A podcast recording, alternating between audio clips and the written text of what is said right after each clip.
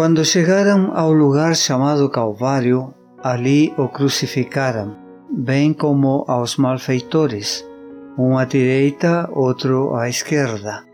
Contudo, Jesus dizia: Pai, perdoa-lhes, porque não sabem o que fazem. Então, repartindo as vestes dele, lançaram sortes. O povo estava ali e a tudo observava. Também as autoridades zombavam e diziam: Salvou os outros, a si mesmo se salve, se é de fato o Cristo de Deus, o escolhido. Igualmente os soldados o escarneciam e, aproximando-se, trouxeram-lhe vinagre, dizendo: Se tu és o rei dos judeus, salva-te a ti mesmo. São Lucas capítulo 23, versículos 33 ao 37. O Calvário parece muito distante, muito desconectado desta era de incertezas em que vivemos. Como cristãos, tributamos-lhe reverência, certamente, mas para a maior parte dos que dizem ser cristãos, a cruz é uma espécie de relíquia religiosa ou instrumento devocional que se usa ou se tira à vontade. E mesmo quando paramos para pensar no Calvário, será que realmente sabemos o que ele significa ou por que tinha que acontecer? O Calvário, para milhões de pessoas, não é outra coisa que um inofensivo feriado celebrado uma vez por ano, e poucas vezes se pensa nele como a cura para uma sociedade como a nossa. Sociedade aflita com o crime e a delinquência, problemas econômicos, dificuldades políticas, desemprego, pandemias, guerras, etc. Estamos demasiado ocupados para pensar no significado do Calvário. Mas sabia você que o Calvário é o cumprimento de um cronograma estabelecido por Deus? Gálatas capítulo 4 versículos 4 e 5. Vindo, porém, a plenitude do tempo, Deus enviou seu Filho, nacido de mulher, nacido sob a lei, para resgatar os que estavam sob a lei, a fim de que recebêssemos a adoção de filhos. Deus tinha uma razão para enviar seu filho ao mundo naquela hora específica. Era um dos momentos mais sombrios da história. Por meio do paganismo, Satanás desviara por séculos os homens de Deus mas conseguira seu grande triunfo ao perverter a fé do povo de Israel. Contemplando e adorando suas próprias concepções, os gentios haviam perdido o conhecimento de Deus, tornando-se mais e mais corruptos. O mesmo se deu com Israel. O princípio de que o homem se pode salvar por suas próprias obras e que jaz à base de toda religião pagã tornara-se também o princípio da religião judaica. O povo a quem Deus chamara para ser a coluna e fundamento da verdade, transformara-se em representante de Satanás. Faziam a obra que o diabo queria que fizessem, seguindo uma conduta em que apresentavam mal o caráter de Deus, fazendo com que o mundo o considerasse um tirano. Os próprios sacerdotes que ministravam no templo haviam perdido de vista a significação do serviço que realizavam. Apresentando as ofertas sacrificais, eram como atores num palco. Deus não poderia fazer nada mais pelo homem por meio desses veículos. Todo o sistema devia ser banido. O engano do pecado atingira sua culminância Todos os meios para depravar a alma dos homens haviam sido postos em operação. O pecado havia chegado a ser uma ciência e o vício uma parte consagrada da religião. A rebelião deitara fundas raízes na alma e violenta era a hostilidade do homem contra o céu. Foi numa hora tal quando o Filho de Deus fez sua entrada neste mundo, num estábulo de Belém. Seguimos a trajetória de sua amável juventude e o achamos como uma flor no lodo da dissipação e do vício que caracterizava os habitantes de Nazaré. A idade de 12 anos surpreendia os homens sábios do templo com seus conhecimentos e inteligência. Depois vieram 18 anos de silêncio. E, ao cumprir os 30, saiu da oficina de carpintaria de sua casa para proclamar valentemente que ele era o Messias, o Filho de Deus. Foi essa pretensão e o impecável de seu caráter o que despertou as forças do mal para tramar sua morte. Em várias ocasiões os homens intentaram matá-lo, mas não conseguiram. Intentaram prendê-lo, mas nada alcançaram. No entanto, repetidamente lemos: ainda não era chegada a sua hora. Pouco percebiam seus inimigos que estavam seguindo o cronograma profético de Deus. Por fim, após três anos de amante ministério, disse: Eis que é chegada a São Mateus capítulo 26, versículo 45. E homens perversos se organizaram para cometer o mais desprezível dos crimes que alguma vez fora perpetrado na raça humana a mão divina não os impediu de realizar seu perverso propósito. Observa a trágica sequência de toda essa cena enquanto se desenvolve no Getsemane. E observa com atenção, porque o Getsemane não foi um drama. O Getsemane foi uma batalha. Foi o campo de batalha da eternidade. E o conflito implicava a você e a mim. Jesus havia passado mais de uma noite em oração, mas nenhuma noite como essa. Ao entrar no jardim, a terrível carga da culpa do mundo começou a oprimir sua alma.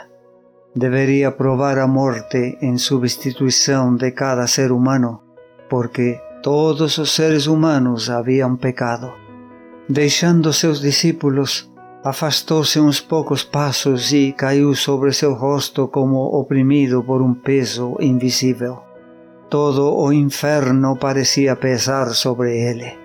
O inimigo de Deus, Satanás, deveria ter êxito agora ou de outra maneira ser condenado para sempre. O Pai ocultou o rosto da cena. Jesus deveria suportar sozinho a culpa da humanidade Devia haver um abismo entre Deus e o pecado, e uma terrível solidão oprimia a alma do Filho de Deus. Resistiria ele à prova? Terrível foi a tentação de deixar que a raça humana sofresse as consequências de sua própria culpa. Enxugaria ele o suor sangrento de seu rosto e deixaria que a humanidade perecesse? poderia tê-lo feito. Pouco tempo antes, Jesus se mostrara qual vigoroso cedro, resistindo à tempestade da oposição que desencadeava contra ele toda sua fúria. Mas agora era como uma cana batida e dobrada pela furiosa tormenta. Aferra-se ao solo frio como a impedir de ser levado para longe de Deus o cipreste e a oliveira gotejam concentrado orvalho sobre seu corpo curvado, como se a natureza chorasse sobre seu autor sozinho em luta contra os poderes das trevas. Mas ele não se esconde. De seus pálidos lábios irrompe o amargo brado. Meu Pai, se possível, passe de mim este cálice. Todavia, não seja como eu quero, e sim como tu queres. São Mateus capítulo 26, versículo 39. Na balança oscilava a sorte da humanidade. Cristo ainda podia recusar beber o cálice reservado ao homem culpado. Ainda não era demasiado tarde para Jesus. Sofrerá o inocente as consequências da maldição do pecado para salvar o criminoso? Meu Pai, se não é possível passar de mim este cálice sem que eu o beba, faça-se a tua vontade.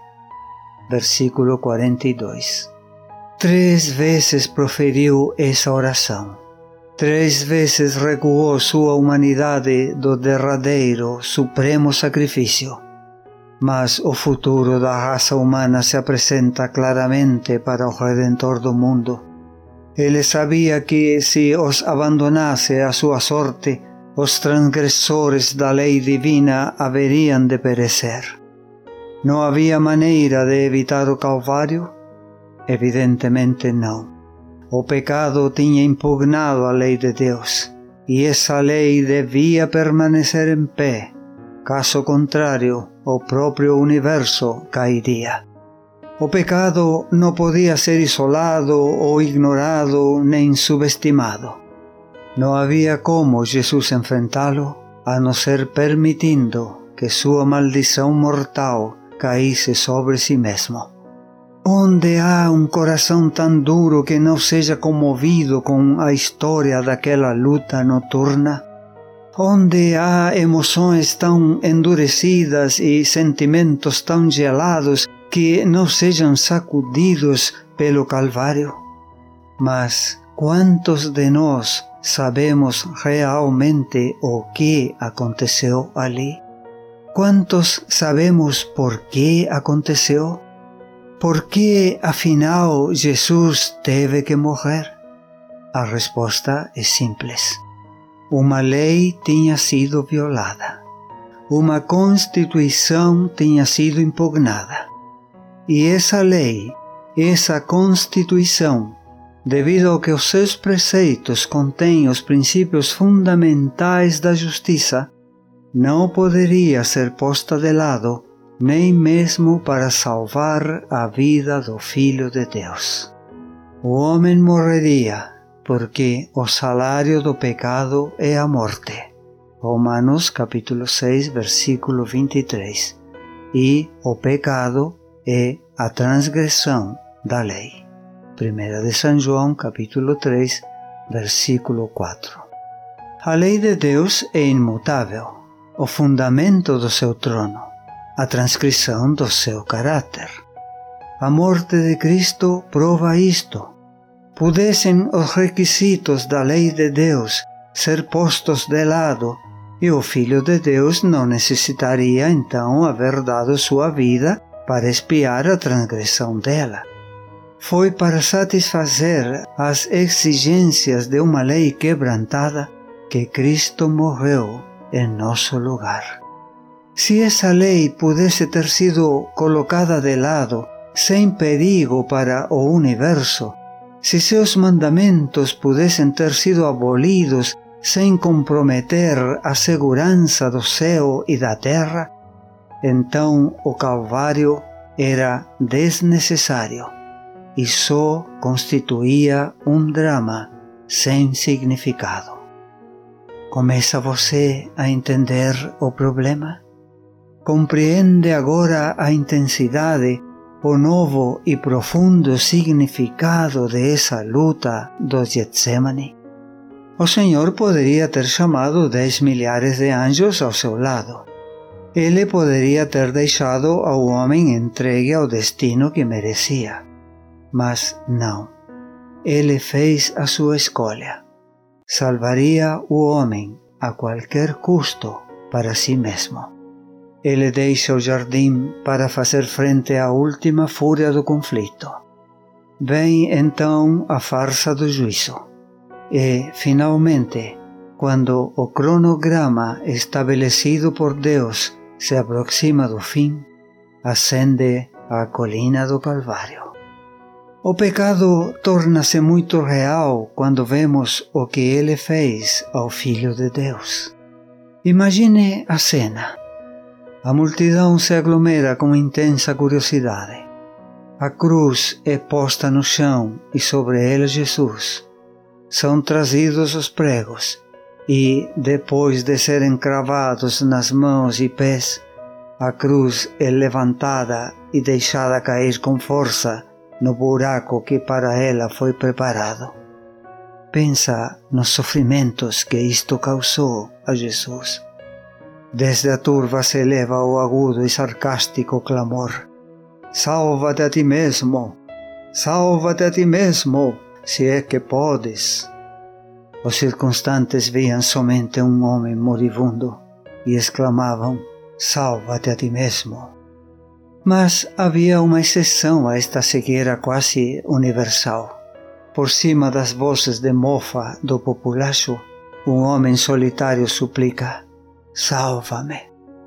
Não é de admirar que o Senhor se voltasse, embora que el mortal agonia ao ouvir essas palavras Ali había un que parecía entender.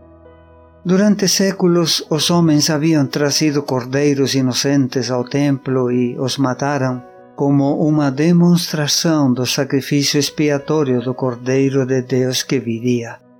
Agora ele estava ali. O cronograma profético de Deus estava se cumprindo, mas só o ladrão moribundo parecia entender. Ao seu lado não estava um reformador social frustrado. Ao seu lado não estava um filósofo mal entendido. Não estava simplesmente um mártir morrendo por uma boa causa. Não. Ao seu lado estava o Filho de Deus morrendo devido a que a constituição do universo havia sido impugnada por pecadores como ele. E disse: Sálvame. Se o pecado não é mais do que uma deficiência de personalidade, se o pecado é apenas um erro de julgamento, se o pecado é apenas uma fraqueza humana, então este drama trágico de libertação não tinha sentido. Não só era desnecessário, mas terrivelmente cruel. Foi o ladrão quem reconheceu o problema do pecado como o homem moderno não está disposto a reconhecê-lo. Ele se via não como um produto indefeso do meio ambiente cujo mau comportamento se devia a algum incidente de infância ou a alguma infeliz disposição dos cromossomos e seus genes. Não. Ele se viu a si mesmo como um pecador um pecador por deliberada escolha. Ao seu lado, ele viu não um mártir, mas um sacrifício. E ele implorou: Salva-me. Este é o ponto. Era este um homem, tão somente um bom homem, o melhor homem talvez, morrendo como uma vítima passiva nas mãos dos homens maus? Ou era este o Deus encarnado que pagava um preço imensurável por uma lei quebrantada? Nunca se esqueça. Se ele era apenas um homem, estamos descrevendo um crime. Se ele era Deus encarnado, estamos descrevendo uma oferta.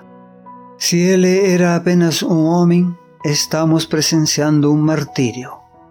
Se era Deus encarnado, estamos presenciando um sacrifício expiatório. O pecado significa morte. A morte está nele. A palavra morte está escrita em cada nervo, em cada músculo, em cada célula de nosso corpo.